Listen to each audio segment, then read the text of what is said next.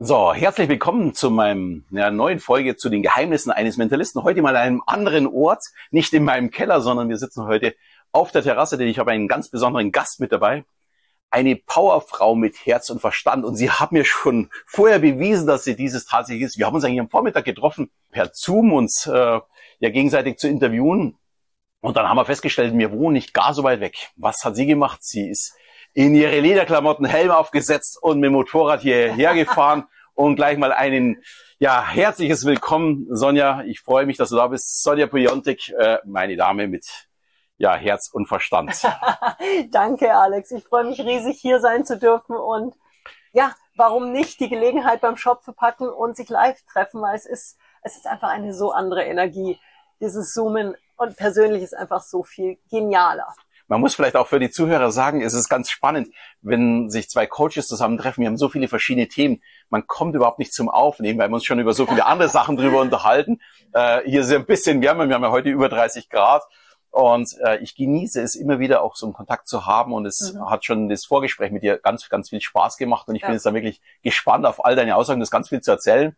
Äh, ist mir schon aufgefallen und ich freue mich drauf. Aber bevor wir loslegen, habe ich gleich mal die erste Frage. Sehr gerne. Ähm, es ist immer unheimlich spannend, wo denn jemand herkommt. Mich würde wirklich interessieren, weil viele Coaches, heute gibt es ja sehr viele Coaches, die ja ganz viel über, über selber lesen, über sich mhm. selbst beibringen, Coaches werden. Mir fehlt so immer so ein bisschen die Erfahrung, um tatsächlich eigene Erlebnisse ja. zu erzählen. Bei dir habe ich das Gefühl, da steckt viel, viel mehr dahinter, als wie nur irgendwo was angelesenes, sondern nein, du hast schon selbst sehr viel erlebt. Deswegen würde ich so ganz gerne ein bisschen was für dich erfahren. Wie hat, wie bist du dieses dorthin gekommen?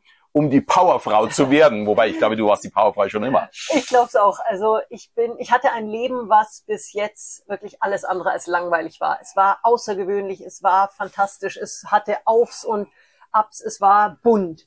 Ich bin als eineiger Zwilling in München geboren. Ähm, meine Eltern haben sich dann mit zwölf getrennt. Ähm, unsere Mutter hat sich neu verliebt in eine Frau. Und auf einmal wurde aus Vater, Mutter, Kind Mutter, Mutter, Kind. Das heißt, auch in meiner Kindheit schon sehr viel Außergewöhnliches. Wir waren zusätzlich noch in einer indischen Sekte. Das heißt also auch, ich hatte jetzt nicht so die klassische Kindheit, habe viel Film und Fernsehen gemacht. Also es war bunt, es war anders. Und es hat mir aber auch schon zu einem sehr frühen Zeitpunkt ganz klar die Möglichkeit gegeben, für mich Entscheidungen zu treffen. Wie gehe ich damit um? Wie gehe ich damit um, doch irgendwie anders zu sein? Wie gehe ich damit um, dass Dinge auch passieren, auf die du keinen Einfluss hast? Zum Beispiel die Trennung meiner Eltern. Ich habe mich in meinem ganzen Leben nie als Scheidungskind gesehen. Ich sehe mich als ein Mensch, der das Glück hat, drei Eltern zu haben. Als Riesengeschenk. Ähm, da ist eben, glaube ich, kommt ganz viel auch schon an einem frühen Punkt dran, wo du selber für dich Entscheidungen treffen kannst. Wie lebst du dein Leben? Wie gehst du auch mit Schicksalsschlägen um? Wie gehst du mit Themen um, die halt von außen auf dich einprasseln, die du nicht immer unbedingt kontrollieren kannst? Ich bin dann selber in meinem erwachsener werdenden Leben auch viel in die Welt rausgegangen, habe ähm, ein halbes Jahr in Indonesien studiert, dort in einer muslimischen Familie gelebt mit vier Brüdern.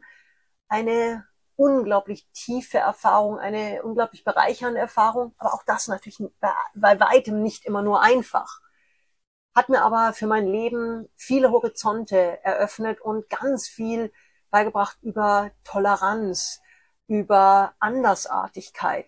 Ich hab, ähm, bin dann ähm, nach dem Vordiplom für ein Semester oder für geplant fünf Monate nach Neuseeland gegangen, wollte dort ein Praktikum bei BMW machen.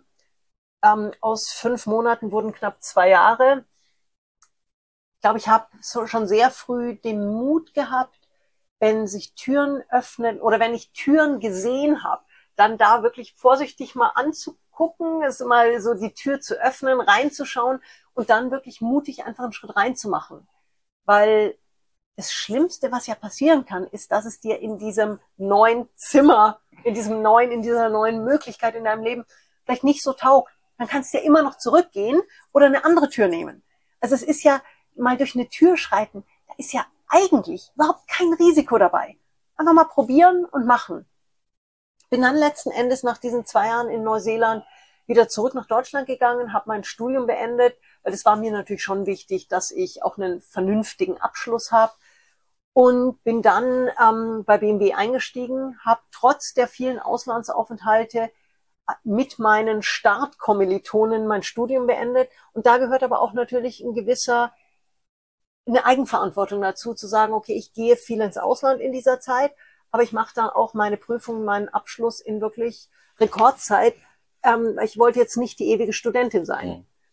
Hab dann bei BMW in München angefangen, habe in der Zeit auch meinen damaligen Partner kennengelernt. Wir hatten dann relativ bald die Möglichkeit für BMW nach China zu gehen. Und jetzt kann man sagen, wow, klasse. Das war nicht unsere Reaktion. Also das Angebot China kam und ich meinte nur zu Ralf damals, ich habe ja so meine Bucketlists, ich habe ja so meine Reisewunschlisten, meine, da würde ich gern mal leben Listen. Und China war auf gar keiner Liste. Maximal auf der Liste von interessiert mich mal damals wirklich nicht. Und wir haben uns aber damals auch in die Augen geschaut und haben gesagt, hey, was ist denn, wenn wir es einfach probieren? es kann ja nichts schiefgehen. Wir sind dann nach China gezogen und haben dort wirklich fantastische drei Jahre in Peking gelebt. Auch da wieder eine unglaubliche Bereicherung für mein Leben. Karrieretechnisch ist immer nur ein Aspekt, aber wirklich in so einer ganz fremden Kultur mal so tief auch eintauchen zu dürfen, das ist ja Wahnsinn.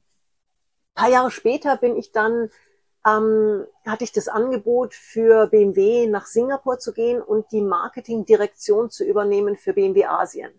Und das war natürlich für mich ein Riesenschritt. Das war auch karrieretechnisch so, da war ich wirklich im Executive Level angekommen. Gerade als Frau in der Männerwelt, in der internationalen Männerwelt natürlich nochmal was ganz anderes. Und habe dort äh, die Verantwortung gehabt über 14 verschiedene Länder, ähm, habe ein Team gehabt, was von 18, nee 19 glaube ich, war sie die jüngste, bis 65 die älteste aus allen diversesten Kulturen, ähm, Religionen, Männlein, Weib. Also es war Diversität par excellence und habe in dieser Zeit natürlich unglaublich viel auch über Firmenpolitik, über das Corporate-Leben noch, noch viel intensiver auch gelernt, als ich das in der Konzernzentrale in Deutschland hatte oder auch bei meinen ähm, Stationen davor. Und bin dann aber auch ähm, in der Zeit in Singapur habe ich einen Riesenschritt für mich gewagt, nämlich bin ich aus der Konzernwelt ausgestiegen. Und das war kein einfacher Schritt, weil ich mich bei BMW sauwohl gefühlt habe. Ich hatte den perfekten Job in einer perfekten Firma, im perfekt, also es war einfach eigentlich alles perfekt.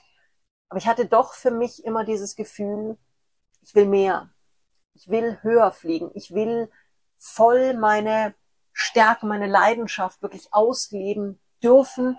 Ich habe oft so das Gefühl gehabt, auch bei BMW, ähm, ein bisschen gebremst zu sein, einfach in einem Corporate Setting irgendwo ein bisschen auch zu viel diskutieren zu müssen. Und bin dann eben ausgestiegen, habe mich selbstständig gemacht, ohne großen Plan, was ich machen wollte, weil ich ein so tiefes Urvertrauen hatte in mich, in meine Fähigkeiten, in meine Fähigkeit, Türen zu sehen, die sich mir öffnen. Und es geht ja im Leben oft auch gar nicht so sehr darum zu wissen, genau hier bin ich in fünf Jahren, sondern einfach dieses Vertrauen zu haben, wenn die Möglichkeiten kommen, und die kommen bei jedem Menschen, dann zu sehen, da ist eine Möglichkeit, den Mumm zu haben, zu sagen, Puh, ich probiere es. Und ich habe dann innerhalb sehr kurzer Zeit eine kleine Boutique-Agentur für besondere Reiseformate in Singapur aufgebaut hatte sehr bald internationale Großkunden wie Land Rover, wie Leica Kamera, also wirklich die ganz großen Namen, einen Preis nach dem anderen gewonnen, habe dann ähm, parallel dazu hat sich eine andere Tür geöffnet, nämlich ich wurde eingeladen auf einer großen Veranstaltung eine Rede zu halten. Ich dachte mir so, hä, was ich, was, wieso? Hab das gemacht und habe gemerkt, dass es mir unglaublich viel Freude macht und dass es auch gar nicht so schlecht ankam. Und ein halbes Jahr später stand ich nee, vier Monate später stand ich auf einer meiner ersten richtig gut bezahlten internationalen Veranstaltungen für eine Google, globale Google-Veranstaltung auf der Bühne. Und das zeigt ja auch immer wieder, wenn du dich traust und wenn du deinem Herzen folgst und dich auf deine Stärken fokussierst, da ist so viel möglich. Ich hatte dann Darf ich dich mal ganz kurz unterbrechen? Gerne. Äh, also es ist total irre, was du erzählst, aber ich habe echt schon fast ein Problem, die ganzen tollen Sachen äh, zusammenzufassen, weil es sind ein paar Sachen, die ich tatsächlich erwähnen möchte, weil Mhm. äh, die Podcast-Hörer oder die YouTube-Schauer, die wollen ja auch ein bisschen was von uns lernen. Mhm. Und es sind so mega super Sachen schon gefallen, die diejenigen, die mir schon länger folgen, äh, wahrscheinlich auch schon ein bisschen bemerkt haben. Das erste war die Veränderung Mhm. von was Negativen, der, der Trennung deiner äh, Eltern, in was Positives. Das erzähle ich so vielen Leuten, das können leider Gottes nur die wenigsten. Ich kann es nur jedem empfehlen. Ja, es gibt Niederschläge. Es Natürlich. gibt immer wieder Niederschläge. Aber zu überlegen, was ist daraus geworden? Es gibt Mhm. immer wieder neue Chancen. Ähm, und dann umzudenken. Mhm. Finde ich so toll, wie du es jetzt gerade gesagt hast. War der erste Punkt. Der zweite Punkt war, Türen gehen immer wieder auf.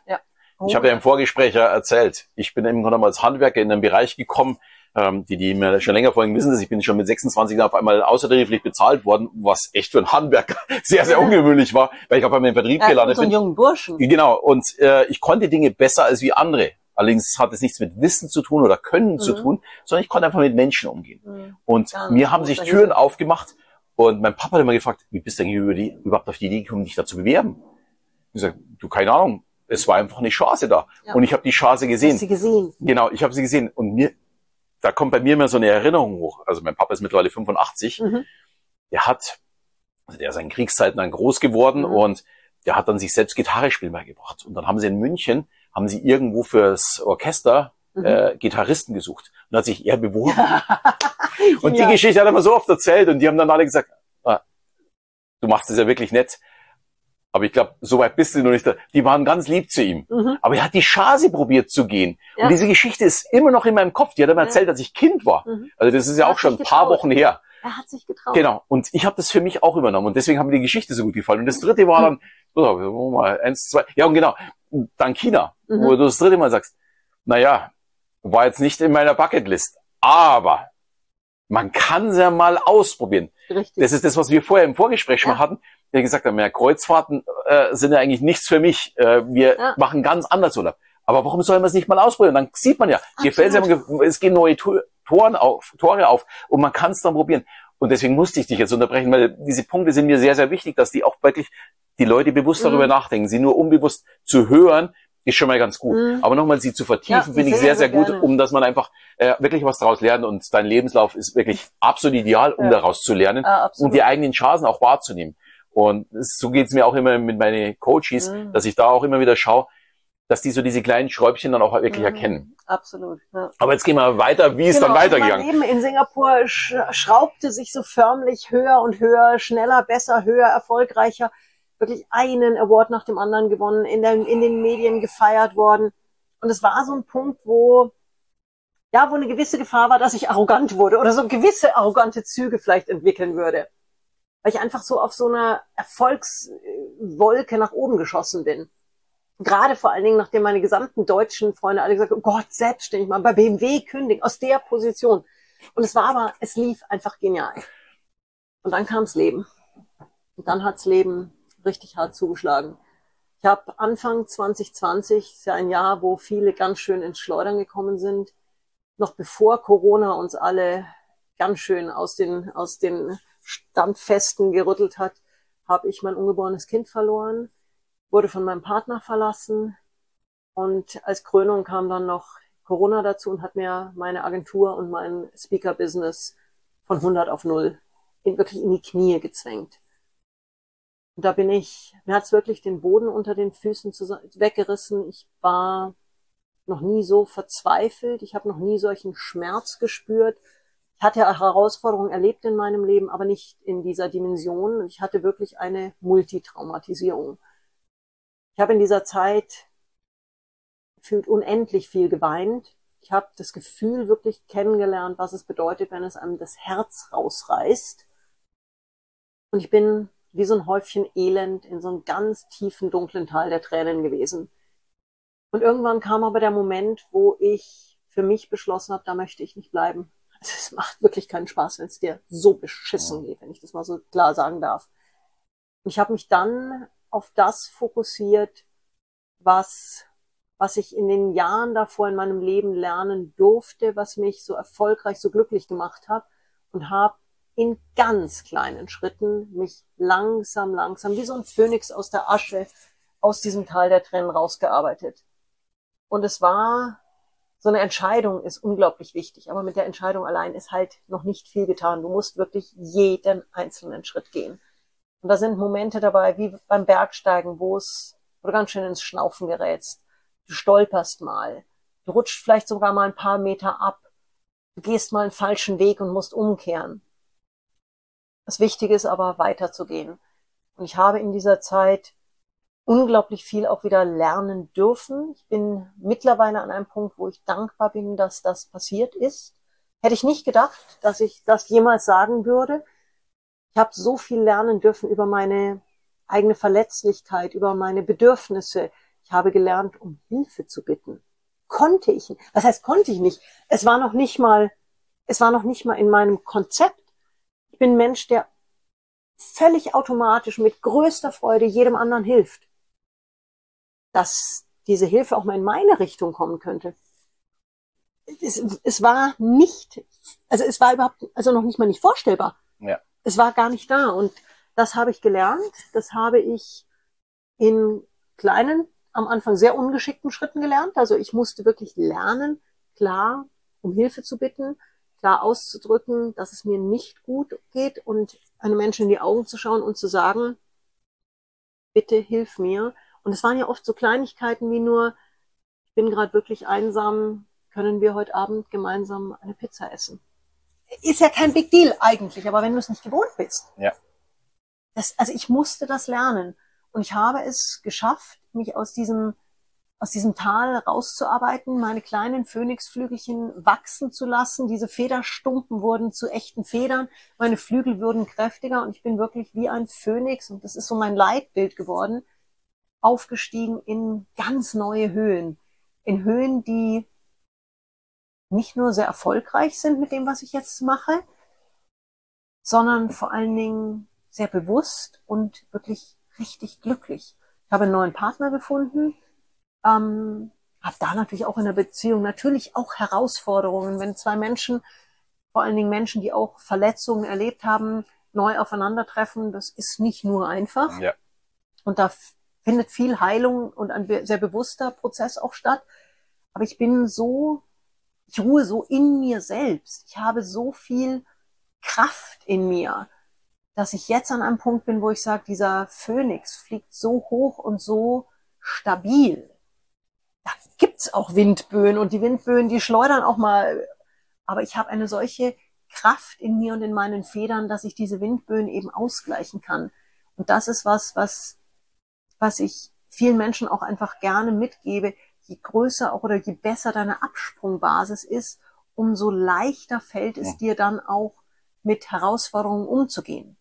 Also ein ganz einfaches Beispiel ist, Otto Normalverbraucher reißt sich's Kreuzband, geht in die Klinik, äh, geht dann erstmal sechs Wochen auf Reha, humpelt dann nochmal fünf Monate rum und ist dann nach einem Jahr so weit, dass es halbwegs geht. Ein Fußballspieler, der einen Wahnsinnsmuskelapparat hat, der reißt sich's Kreuzband, geht in die Klinik und sechs Wochen später spielt der wieder, weil der eine andere Absprungbasis hat. Und das, was der im Muskelbereich hat, können wir mental mit unserer, sei es Achtsamkeit, sei es Bewusstsein, sei es Selbstfürsorge, sei es, ja, Verantwortung, können wir uns ja auch aufbauen. Das Wichtige ist halt daran, dass wir bereit sind, an uns selbst zu arbeiten. Ja, ich glaube, das, das ist so das, einfach. ganz genau, das ist so das Hauptproblem, glaube ich, von allen Menschen. Ich glaube, das zählt auch für uns alle, für die ganzen Coaches auch, ähm, immer wieder an sich zu arbeiten, ist mhm. enorm wichtig, sich zu, selbst zu reflektieren. Ähm, für mich ist so immer das liebste Bild, sich selbst mal in den Spiegel zu schauen. Ja. Dieses, ehrlich in den ganz Spiegel genau, zu schauen. Ganz genau. Äh, mhm. Und dann auch mal jemanden anders fragen, ja. was hältst du von dieser Situation? Natürlich muss ich mich auf mich selbst verlassen, aber diese Meinung von anderen mhm. oder mal, es muss ja nicht mal eine Meinung sein, es müssen nur die richtigen Fragen von anderen sein. Ja. Meine Frau ist kein sein. Coach, aber meine Frau fragt extrem geschickt, mhm. äh, weil ich wenn ich wieder einen neuen Unsinn im Kopf habe, und ich habe sehr häufig neuen Unsinn im Kopf, äh, Sehr gut. dann, dann erzähle ich das immer meiner Frau und sie stellt wirklich die richtigen Fragen, um dass ich es überdenke. Und dann manchmal merke ich dann selbst, na, das ist ein ziemlicher Unsinn. Aber manchmal kommt dann auch was wirklich Positives raus, weil sie die Idee weiterspinnt. Mhm, und unsere Töchter, die sind dann mittlerweile 20 und 24, sind da auch schon mit eingestiegen auch die sind in diesem Prozess mittlerweile mit drin, dass wir uns gegenseitig reflektieren, uns gegenseitig helfen, so gegenseitig wertvoll. unterstützen. Und ich glaube, sie profitieren da unheimlich davon, dass ihre Eltern, die ja 30 Jahre älter sind als wie sie, mit ihren Erfahrungen äh, auch mit ihnen reflektieren. Mhm. Ich will ihnen nichts, ich bin kein Lehrer von ihnen. Mhm. Sie müssen alle Erfahrungen selbst machen oder zumindest selbst darüber nachdenken. Mhm. Ähm, ich möchte Ihnen nicht sagen, was Sie zu tun haben, mhm. mit Ihren Freunden umgehen, äh, ausziehen, äh, Jobs machen, sonst äh, vollkommen egal, was für ein Thema. Sie müssen es immer für sich selbst herausfinden. Ich bin aber dafür da, um darüber zu sprechen ja. oder die richtigen Fragen zu stellen. Aber da musst du natürlich auch die Bereitschaft haben, dich verletzlich zu zeigen. Weil nur ja. dann ist wirklich dieser Prozess auch möglich. Und ich habe das jetzt das erste Mal in meiner Partnerschaft auch mit, mit meinem neuen Partner, dass wir beide unglaublich ähm, bereit und willig und auch mittlerweile fähig sind, an uns zu arbeiten. Und es ist doch aber immer wieder auch eine ein ganz klarer Strip zu sagen, ich rede ganz offen über die Themen und ähm, gehe da eben mit auch dieser vollen Verletzlichkeit rein. Entschuldigung, dass ich jetzt so, schön. so ein bisschen jetzt gerade lachen muss, äh, weil ich mir jetzt gerade denke, wir kennen uns ja noch nicht so lange, wir haben uns ja heute erst kennengelernt. Aber ich, ich befürchte mal, wir beide haben sehr viele Parallelen. ähm, und Kann gut sein, ja. Ich ja. glaube, dass wir nicht ganz so einfach sind wie der Otto Normalverbraucher. Also von mir würde ich mal behaupten, bin ich es auf gar keinen Fall. Genau. Ähm, da geht einfach zu viel hier im Kopf ab. Und das müssen natürlich Partner auch ausgleichen. Also Absolut. Also ohne meine Frau wäre ich nicht dort, wo ich heute bin. Mhm. Und meine Frau ist eine sehr bodenständige die unterstützt mich wirklich extrem. Mhm. Aber die muss diesen ganzen Unsinn von mir aushalten. Also das ja, ist, das ist, ein ist Kompliment ist auch so offen zu sagen. Äh, das ist im Grunde so unfassbares großes Glück, jemanden zu haben, mhm. der einen wirklich so ausgleicht. Weil wenn ich, also so ganz grob gesprochen, wenn zwei solche mhm. Charaktere wie wir aufeinandertreffen würden, äh, wie anstrengend. Genau. Das, das wäre genug, wenn einer so das, das wäre ja ziemlich lustig, um etwas zu entwickeln, um ein Geschäftslicht was zu entwickeln. Aber mit so einer Person 24 Stunden zu leben, wo da überhaupt kein Ausgleich mehr da ist, mhm. das würde nicht funktionieren. Ja. Deswegen äh, ist es so unheimlich wichtig, mit einem Partner eben so offen zu sprechen und dann, ja eben wie du sagst, sich mhm. auch dann mal verletzlich zu zeigen oder mal ähm, ja. äh, alles von innen nach außen zu kehren. Äh, sehr, sehr stark. Ja, und, und aber auch sich bewusst zu sein, was für einen selber funktioniert und was nicht. Also ich bin zum Beispiel jemand, ich bin sehr emotional. Ich teile meine Liebe auch sehr verbal mit, körperlich und verbal. Und mein Partner ist jemand, der dieses Verbale gar nicht so für sich braucht und auch nicht so verinnerlicht hat, wie ich das habe. Und da aber ganz offen darüber zu reden, was vielleicht für den einen zu wenig ist, was für den anderen zu viel ist und da einen Mittelweg dann zu finden, aber ganz klar, eben, da musst du dir bewusst sein, was, funkt, was wie ticke ich, wie funktioniere ich, was tut mir gut, was ist mir wichtig, wo sind auch vielleicht Grenzen, wo ich sage, das brauche ich wirklich oder bis hier und nicht weiter. Und da muss man sich schon sehr mit sich selbst befassen. Darf ganz, man. ja, ein super, super Thema. Ich würde aber trotzdem jetzt einen kleinen Cut machen und mal auf ein ganz interessantes Projekt von dir eingehen. Gerne. Du hast ja, äh, bist gekommen aus der Zeit, du bist gestern erst aus der Mongolei zurückgekommen. Richtig. Warum warst du in der Mongolei? Die Mongolei ist eines meiner wirklichen Seelenländer. Ich bin vor vielen Jahren das erste Mal mit dem Motorrad durch die Mongolei und habe mich wirklich sofort in diese Weite des Landes, in diese sagenhafte Schönheit des Landes und in die nomadische Kultur verliebt. Und mittlerweile biete ich Coaching-Retreat-Reisen in die Mongolei an. Und es ist wirklich eine ganz besondere, einmalige Kombination an Reisen in eines der großen letzten Bucketlist-Destinationen, in diese Weite des, des Landes, zu den Nomaden und aber auch einer Reise zu dir selbst.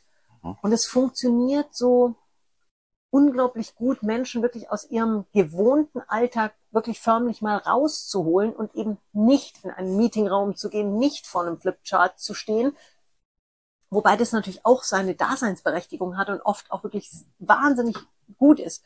Aber eben zu sagen, jetzt gehen wir mal in die Mongolei und tauchen ganz tief in einer, in einer Umgebung, die so fremd und so andersartig und dabei so wohlwollend ist. Tauchen da ganz tief ein.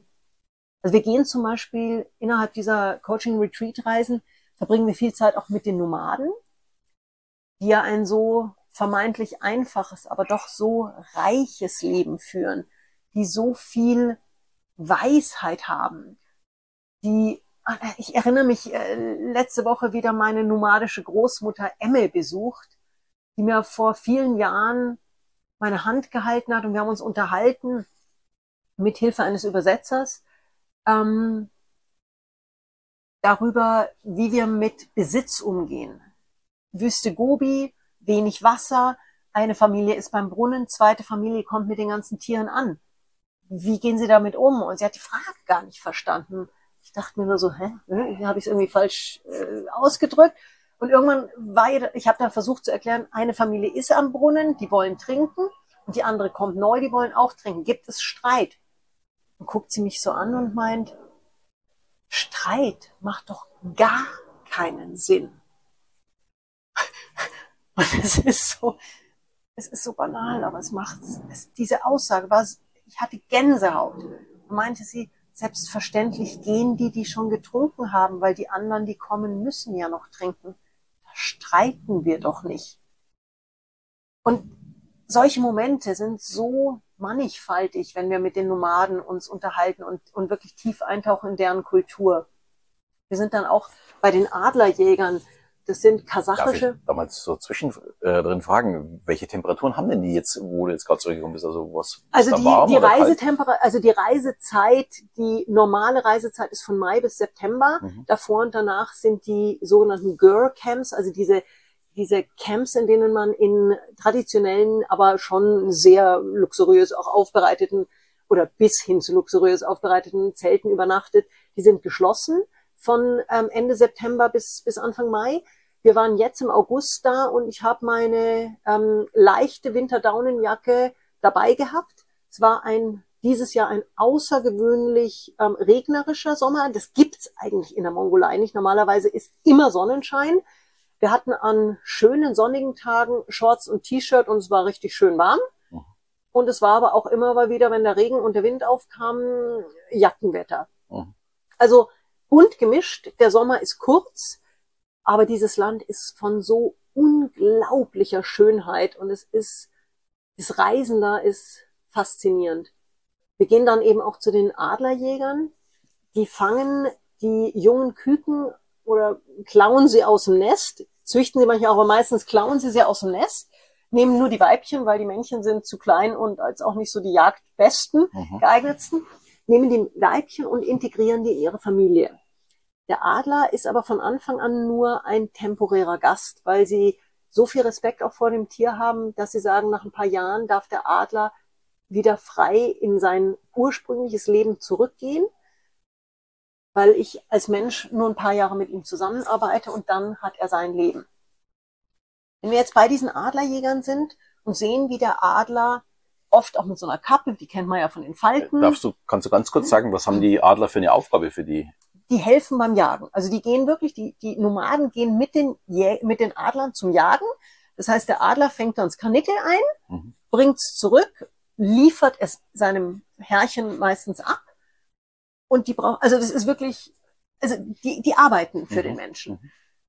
Und wenn der Adler in, im Camp-Umfeld ist, hat er oft auch seine Kappe auf, damit sieht er nichts, ist auch immer wieder angebunden. Aber wenn er zum Jagen geht, fliegt er frei. Mhm. Was bringt ihn dazu zurückzukommen? Was hält ihn davon ab, einfach loszufliegen? Er fliegt, er kann einfach wegfliegen und sagen, lasst mich alle in Frieden, ich bin Adler, ich flieg weg. Und sich in so einem Setting mal zu überlegen, wie ist mein Leben? Wo werde ich festgehalten? Wo bin ich vielleicht auch in einem Konstrukt, wo ich oft nicht rauskomme. Wo habe ich aber Freiheiten, die ich nicht nutze? Warum nutze ich sie nicht? Bin ich vielleicht im übertragenen Sinn wie der Adler einfach so, dass ich sage, ja, wegfliegen wäre wär cooler, aber dadurch, dass ich zurückkomme, sitze ich im Warmen, muss den Winter über nicht hier irgendwo im kalten Baum hängen, sondern sitze in einer warmen Jurte, krieg mein Fressen und eigentlich geht's mir ja ganz gut. Das sind aber dann ganz bewusste Entscheidungen. Und in so einem Umfeld wirklich mal tief reinzutauchen, zu sagen, lebe ich das Leben, was ich leben möchte? Bin ich zufrieden damit, mit diesen Kompromissen? Oder möchte ich aber sagen, ich nutze die Chancen, die ich habe und flieg weg. Und das heißt nicht Partner verlassen, Koffer packen, auswandern. Das geht auch um ganz andere. Bin ich in meinem Job zufrieden? Ich muss in die Arbeit. Ich kann sowas nicht hören. Wenn es so schlimm ist, wir haben in Deutschland eine Situation, wo wir wirklich so viele Möglichkeiten haben. Wenn es so schlimm ist, dann kann ich mich auch nach einem anderen Job umschauen. Vielleicht klappt es nicht heute, vielleicht klappt es nicht morgen. Aber wir haben Möglichkeiten.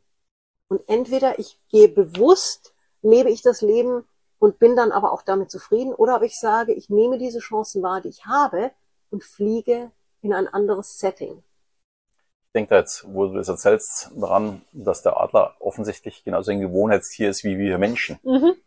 Ähm, wir Menschen neigen einfach dazu, alles immer für ja, angenehm zu empfinden, wo sich nichts verändert. Mhm. Sieht man ja momentan gerade an so diesem Wechsel mit den Dingen, die getan werden für unser Klima. Mhm. Äh, E-Autos sind ja für viele wirklich ein Schrecken. Ähm, für ja. mich unverständlich. Ja. Ähm, oder viele, viele Veränderungen. Und da tun sich wirklich viele Menschen mhm. schwer, oder einen neuen Job zu suchen. Ja. Und sie sehen nicht die Chance, die mhm. dahinter steckt, um wirklich ja. was Tolles zu ja, erleben, ist was Neues an. zu erleben, genau, mhm. äh, in ein neues Team zu kommen. Die Angst vor dem neuen Team mhm. äh, ist viel größer als wie die Freude darauf, neue kennenzulernen. Ja. Oder auch nur der Wechsel eines Chefs. Wenn ich da zurückdenke an meine Zeit, wenn da der Chef gewechselt hat, das war immer eine Katastrophe. Ja. Der Flurfunk war echt eine Katastrophe. Total, ja. Da habe ich immer gedacht, das kann doch gar nicht wahr sein. Vielleicht wird's ja noch viel, viel besser. Vielleicht bringt ja. er einfach was Neues und rein. Wenn es schlechter wird, dann ist auch nicht das Ende der Welt. Ganz genau. Dann kann ich ja mich dann wiederum verändern und wiederum was äh, Oder ich setze es aus. Auch genau. Es gibt, so viel, genau. es gibt so viele verschiedene Möglichkeiten. Aber Veränderungen sind für uns unheimlich schwer. Und das ist genau das, äh, wo ich jetzt da die ganze Zeit drüber nachgedacht habe. Da haben das passt so sehr. Ja. Ganz spannend. Ja, und wenn man da eben wirklich dann eben in dieser Jurte sitzt, in diesem Girl-Zelt, den Adler dann auch draußen mal auf den Arm nehmen kann. Und die Viecher sind echt brutal schwer, mhm. aber mächtig. Dieses Gefühl, wenn du so einen Vogel auf deinem Arm sitzen hast, Gänsehaut, absolute Gänsehaut. Aber da kommst du halt wirklich in die Coaching-Themen ganz tief rein. Das glaube ich sofort. Ja. Das ist für mich eine echte Leidenschaft. Also ich habe ich hab ja auf der einen Seite diese kleine ähm, Boutique-Reiseagentur ähm, auch jetzt nach Covid wieder aufleben lassen und auf der anderen Seite natürlich das Executive Coaching und meine Keynote-Speakerei und da kann ich so wunderschön diese Themen vereinen. Mhm. Und auch das ist was, wo ich sage, du hast die Wahl in deinem Leben, das zu tun, was dir Freude bereitet. Und ich, immer wieder sagen auch Leute, dafür wirst du bezahlt. Und ich sage, freust du dich nicht über das, wofür du bezahlt wirst. Wenn es dein Job nicht ist, dann mach was anderes. Das Leben ist so wertvoll und ein so wundervolles Geschenk. Wenn ja. ich das nicht für mich nutze, puh. Wir haben halt nur einen ganz beschränkten Zeitraum, wo wir dieses nutzen können. Also das sollte eigentlich auch wirklich jedem klar sein. Ja. Ähm, jeden Tag, den ich verliere, den habe ich für immer verloren. Der, der kommt nie wieder. Weg. Genau. Äh, ich habe noch eine ganz andere Frage. Was isst man denn da so bei Nomaden? Ist das denn um, ähm, tatsächlich etwas gewöhnungsbedürftig oder sagst du, nee, ist, ist absolut etwas gewöhnungsbedürftig, es geht gar nicht. Entschuldigung. Nein, ähm, ich, ich bin wirklich ein sehr abenteuerlicher Mensch. Ich liebe die Mongolei, ich liebe die Kultur. Das Essen ist das grenzwertigste, was ich je gegessen habe, also das lokale Essen. Ja. Ähm, ich habe immer wieder das Erlebnis, dass ähm, Kunden, die auch mitkommen, sagen, ja, ja, ich, ich, bin, äh, ich bin da ganz easy, ich probiere das alles, wo ich sage, wart mal ab. Und es ist jedes Mal, wenn wir wirklich die lokalen Spezialitäten, wie wirklich einen Hammel-Wodka, wo der, ich meine, Wodka ist geschmacks- und geruchsneutral. Aber wenn du das Gefühl hast, da ist ein ranziger Hammel in deinem, in deiner Trinkschale, das kannst du dir nicht vorstellen. Es ist auch aus Grund, aufgrund des Respektes vor den Tieren werden halt nicht die Lämpchen getötet fürs Fleisch, sondern halt eher der alte Sack. Das heißt, der, der Hammel, der, der ranzelt schon ganz schön. Und die mongolische Küche ist im Sommer extrem milchproduktlastig. Das heißt, ganz viel Kamelmilch, Ziegenmilch, Schafsmilch, Jackmilch, die ja doch deutlich, deutlich strenger sind. Wird viel Joghurt gemacht, wird viel fermentiertes in allen Stufen der Fermentation. Ähm, Im Winter dann brutal viel Fleisch ich werde in meinem Leben nie eine kulinarische Reise in die Mongolei anbieten. Was, was, es ist wirklich, wird oft unterschätzt, wie viel Briefing und Arbeit es bedarf, meinen Nomade oder meinen mongolischen Partnern vor Ort immer wieder klar zu machen, was wir essen, wie wir es essen und dass wir auch bei einem ganz tollen Salat dann nicht im Dressing wieder das, ähm, dieses äh, Hammelfett drin haben wollen. Also das sind immer wieder Diskussionen ähm, in jedem Camp von neuem. Wir haben es mittlerweile so gut im Griff, dass wir wirklich hervorragend essen. Wir haben die Möglichkeit, das Lokale zu probieren. Jeder darf mal. Ähm, wir haben mittlerweile auch natürlich mit den Nomaden so ein gutes Verhältnis, dass es auch okay ist, wenn wir, wenn wir eben. Probieren die dann auch die anderen Sachen? Ja, ja. Also das ist für die sie sind dann. da total entspannt. Das Naja. schmeckt auch meistens. Ähm, und die meisten Gäste probieren auch wirklich so einen Hammelberg dann durchaus mal. Aber es ist bei den meisten ist so nach zwei, drei Tagen ist der Punkt, wo sie sagen, so, und jetzt switch ich auch aufs eher westliche Essen um. Und das ist okay. Und das ist einfach okay. Du hast bei mir jetzt gerade so ein ganz starkes Bild erzeugt, das vor 40 Jahren ungefähr entstanden ist, Mhm. sogar ein bisschen drüber. Ja, als Kind war ich mit meinen Eltern, damals gab es ja noch Mhm. Jugoslawien, waren wir da immer im Sommerurlaub. Mhm. Wir sind bei, bei einmal Heimfahren, sind wir bei den Bliebitzer Seen gewesen. Ich kann mich da noch so gut dran Mhm. erinnern. Und wir hatten dann richtig Hunger. Und das ist Mhm. ja nicht mehr so an der Küste, wo im Grunde der große Tourismus war. Und Mhm. So Anfang der 80er Jahre Ja, war das ja alles noch ein bisschen anders. Und dann haben wir irgendwo ein Lokal gesehen, da hat man einen Grill gesehen, man hat vom Weit nicht gesehen, was da drauf ist. Wir sind aus dem Auto ausgestiegen und es hat schon, Mhm. sagen wir mal, unangenehm gerochen. Ich wollte es jetzt nicht direkt aussprechen, wie es gerochen hat.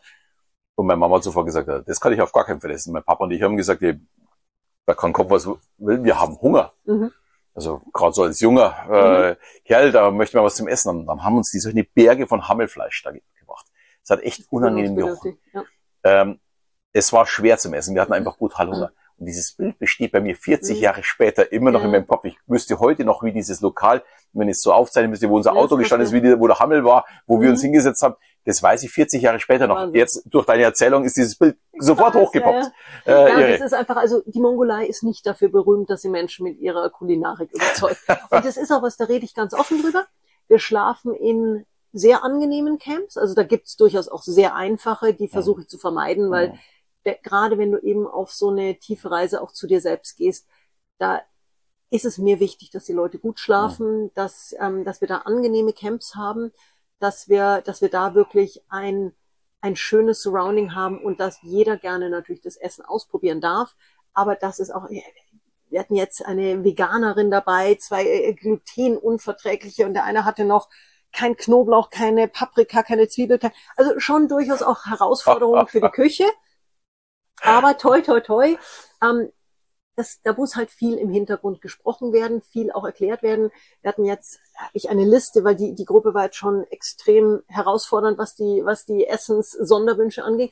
Eine Liste gemacht mit einem Foto von jedem, mit einem Namen dahinter und danach in Bildchen, was an Essen nicht geht. Und damit ist dann relativ schnell klar, wer was auch auf dem Teller hat. Spannend, spannend, spannend. Ja. Ich würde mal sagen, äh, du machst ja diese Reise jährlich, wenn ich das jetzt richtig mitbekomme. Ja. Wir geben mal ähm, die Reise unten bei mir in die Shownotes mit rein, damit Sehr die gerne. Leute dich dann äh, wiederfinden, Genau. dann mal schauen können, ob das vielleicht für jemanden was Ja, ist. Finde ich eine ganz spannende Jahres, Geschichte. nee, es Ich bin selbst ein bisschen zu viel unterwegs. Also wir sind ja momentan so drei Monate im Jahr ungefähr auf dem Ja, Schiff unterwegs. Äh, da ist es echt schwer reinzuschieben. Aber spannend klingt es Mhm. auch für mich. Also ich Ja. bin ja jemand, der sehr, sehr neugierig ist, immer so etwas zu machen. Aber Mongolei finde ich äh, so auf den ersten Blick Wahnsinn. schon schon äh, irre. Also wäre schon eine sehr spannende Geschichte. Ja, und es ist einfach wirklich, es ist so eine andere Welt. Es ist, ist halt auch ein Land, was nicht vom Tourismus, vom, von der Modernität überrollt ist, sondern du hast wirklich einfach noch gut zwei Drittel wie nomadisch oder halbnomadisch lebender Bevölkerung.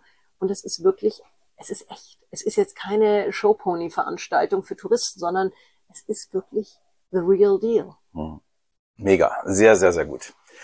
Ja, Sonja, es hat sehr viel Spaß gemacht. Ich habe aber zum Abschluss Ja. noch drei Fragen. Ja, eigentlich nur eine Frage mit drei Antworten. Ja, Du hast sie selbst schon, ähm, selbst schon am Anfang angesprochen. In meiner Show spielen Wünsche und Träume eine sehr große Rolle. Mhm. Und zwar die Bucketlist. Und du hast sie selbst schon angesprochen. Kannst du uns drei Teile von deiner Bucketlist noch erzählen, was du noch unbedingt in diesem Leben erleben oder sehen möchtest? Äh, oder Mhm. tatsächlich ja organisieren oder oder Mhm. Also ich habe jetzt letzte Woche einen meiner ganz großen Bucketlist-Wünsche schon mir selber erfüllt. Nämlich bin ich in der Mongolei mit unseren nomadischen Freunden auf Jackherding, wie heißt das auf Deutsch, ähm, die Herde wieder einfangen. Ja, mhm. wir sind wirklich durch die Weite der Steppe im stehenden Galopp ähm, galoppiert und haben dann eine Herde von 200 Yaks zurückgetrieben. Wow. Das war, also auch gerade neben diesen die Nomaden, das sind ja richtig, richtig harte Burschen. Und ähm, mit dem ich geritten bin, der Subbat, 17 Jahre alt, das ist kein Teenager, das ist ein gestandener Mann. Wenn der sich auf, in, auf sein Pferd in die Steigbügel stellt und einmal tschu, schreit und dieses Pferd in einem gestreckten Galopp losdüst und da hinterher, das war, also das war für mich wirklich ein ganz, ganz, ganz großer mhm. Moment. Würde ich gerne auch nochmal machen, weil das war, das ging ganz tief. Ich würde gerne durch die Stans reisen, Kasachstan, Usbekistan, mhm. Turkmenistan, Afghanistan. Also die Stans, das ist für mich noch so ein großer Reisetraum. Und ich möchte noch viele Bücher schreiben. Das ist jetzt nicht so der klassische Bucketlist-Punkt, aber das ist für mich was, ich habe so viel Freude dabei. Ich habe ja diverse Bücher auch schon geschrieben. Und das ist was, das steht ganz groß. Das ist so ein immer wiederkehrender Punkt auf meiner Bucketlist. Das Wobei ich das schon öfters höre. Also Buchschreiben ist tatsächlich äh, ein ganz großer Wunsch, auch von vielen, vielen Deutschen. Mhm. Auch jemand, der ganz normal in seinen Job geht, mhm. Buch schreiben, ist scheinbar, scheint ja. das ein ganz großer Wunsch. Ich bin ja momentan ja auch selbst mit meinem neuen beschäftigt, wo es um mhm. emotionale intelligente Kommunikation geht. Aber deins ist ja erst rausgekommen in diesem Jahr. Genau, es geht um Achtsamkeit. Auch das können wir ja verlinken noch. Sehr, äh, sehr gerne. Ja. Und Kommt sehr gut an. Also stürmt gerade die ganzen Bestsellerlisten. Das ist super. Na Sonja, es hat mir sehr, sehr viel Spaß gemacht. Ich hoffe doch, dass, dir, dass äh, meine Hörer oder meine Zuseher auch viel von dir gelernt haben. Ähm, vielleicht sieht man sich ja auch bei der einen oder anderen Veranstaltung mal wieder. Sehr Würde mich äh, wirklich interessieren, weil ich glaube, wir können sehr voneinander auch profitieren. Absolut. Wir haben ein sehr ja, Denken, wo in die gleiche Richtung geht. Mhm. Ähm, und da sehe ich eine sehr, sehr große Ergänzung. Macht unheimlich Spaß, mit dir zu sprechen. Äh, auch schon unser Vorgespräch. Ja. Und er war ganz, ganz toll. Ja, allen anderen empfehle ich einfach mal nachzuschauen, was Sonja so alles treibt, äh, was sie macht. Ich verlinke alles unten drin und ja, bis zum nächsten Mal. Euer Alexander. Ciao.